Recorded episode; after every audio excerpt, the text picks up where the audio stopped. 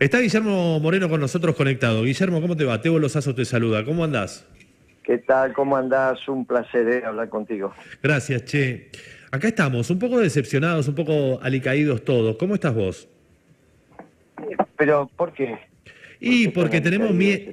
Y porque teníamos una ilusión de que, de que Milei no llegue al poder. Nos parecía que era mala la idea y estamos tristes de que vuelva a pasar un macrismo otra vez. ¿Vos cómo lo ves? Mira, eh, lo que van a estar preocupados me parece son los pibes, de los libertarios. Yo, la verdad que me crucé dos veces con ellos en Crónica y los vi cabizbajos, ¿no? Los vi... Mira, si el que va a gobernar es el Milei revolucionario, el Milei honesto, el buena persona, que va a intentar una posible, la anarcocapitalista, eso va a fracasar porque la realidad no es anarquista, la realidad es la, realidad. Los anarcocapitalistas no tienen ni un concejal en el mundo y acá tienen un presidente. Claro. Bueno, es un error de, de concepción, va a intentar la revolución y no la va a poder hacer. Por lo tanto, a la larga, en algún momento se va a deprimir y después volverá, y después, bueno, habrá que resolver el tema institucionalmente. Un revolucionario cuando no le salen las cosas del estilo de Milei se deprime. Bien, pero vos pensás que Milei va a tener fuerza para, para, enfrentar ya mismo a, Macri, por ejemplo. Bueno, por eso son dos cosas distintas. Estamos preguntándonos quién va a gobernar. Sí. Si va a gobernar el revolucionario va a fracasar, pero no va a defraudar a los pibes, ni va a defraudar a sus votantes le va a decir al final, mire, lo que yo pensaba estaba equivocado y lo va a demostrar con su comportamiento físico-psíquico. Un día no se va a levantar de la cama. Si va a el Milei pragmático, que es el que quieren construir, así como el oficialismo construyó un Milei que parecía que era Martínez de Oz, y eso lo hizo por ignorancia, este, el, último regalito de este gobierno en su inmensa ignorancia fue decir que Milei era Martínez de O. Imagínate que Martínez de O hizo agrandar el Estado y achicó el sector privado, todo al revés de lo que va a ser, quería, quiere hacer Milei. Pero bueno, es un gobierno de ignorante este que, que tuvimos. Dejémoslo, ya está. Este Milei, que sí, ya no sería el Milei revolucionario, sino el Milei pragmático que tiene a Caputo en el Banco Central o, o en el Ministerio de Economía, es un Milei que muere antes de nacer. Porque este modelo especulativo rentístico. el de Caputo, el de Caputo decís, ese tipo de modelo. Este, este tipo de modelo de Caputo. Comenzó con Kisilov, cuando Kisilov devaluó. Allá en el 2014, una devaluación irresponsable e innecesaria. Y cambió el modelo. Después de parar a Kisilov no hubo ninguna diferencia, siguió la misma. Vos te acordás que Pradgay dijo, no, lo bueno del gobierno anterior que nos dejó un nivel de deuda muy bajo. Sí, Duhovne lo decía. No, no, Pradgay, Pradgay al principio, no Duhovne, no, Pradgay, Pradgay. Pradgay fue el primer ministro de Economía.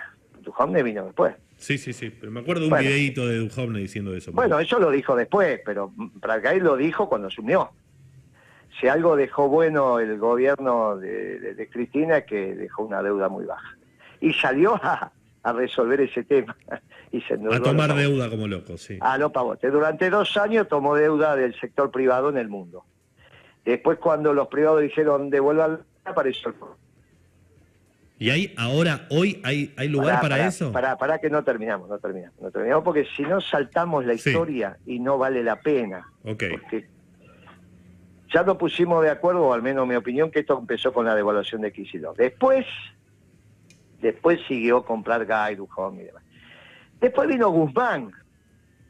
Hizo lo mismo. Lo que pasa es que ya no podía tomar deuda afuera y tomó deuda adentro. A través de los bonos, a través de las LELIC y, finalmente con emisión, que es otro tipo de deuda. No, no tengo quien me preste, mito plata porque para eso soy el Estado.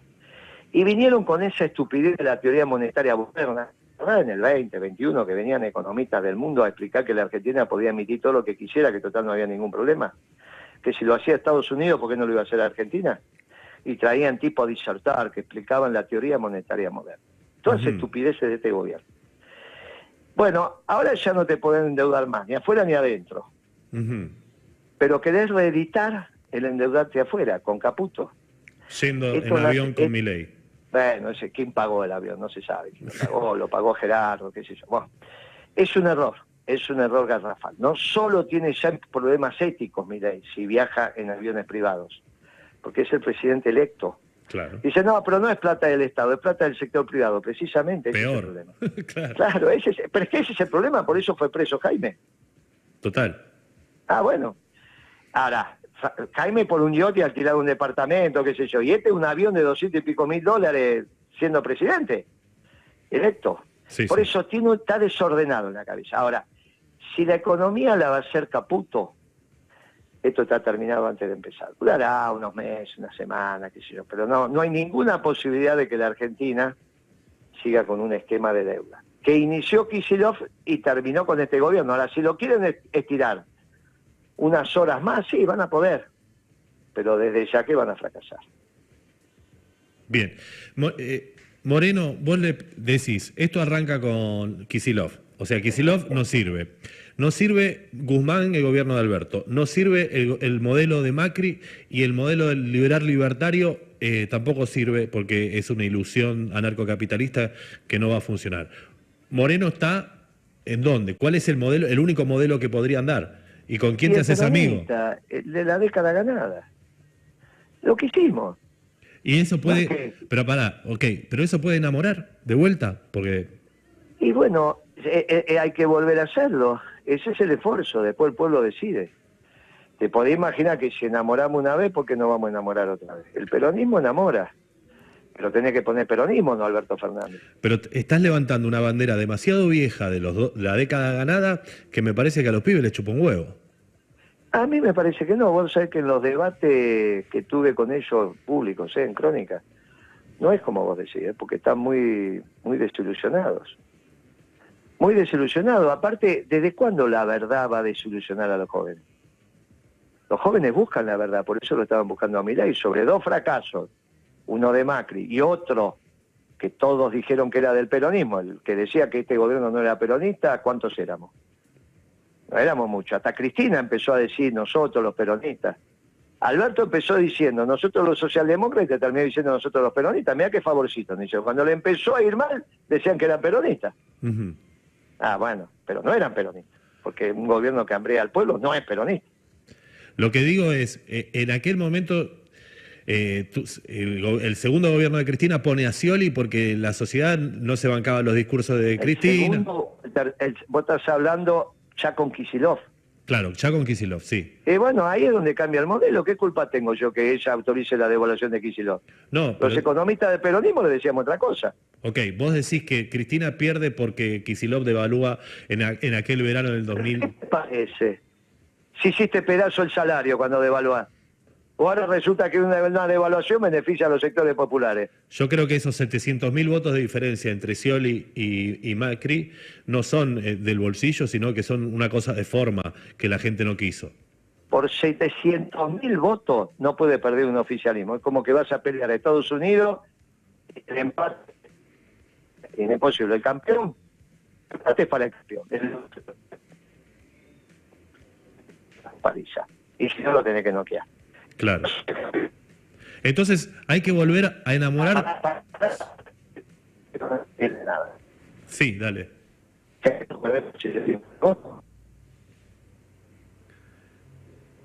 Te pierdo, Guillermo. A ver si este, estás en, en movimiento. No te escucho casi.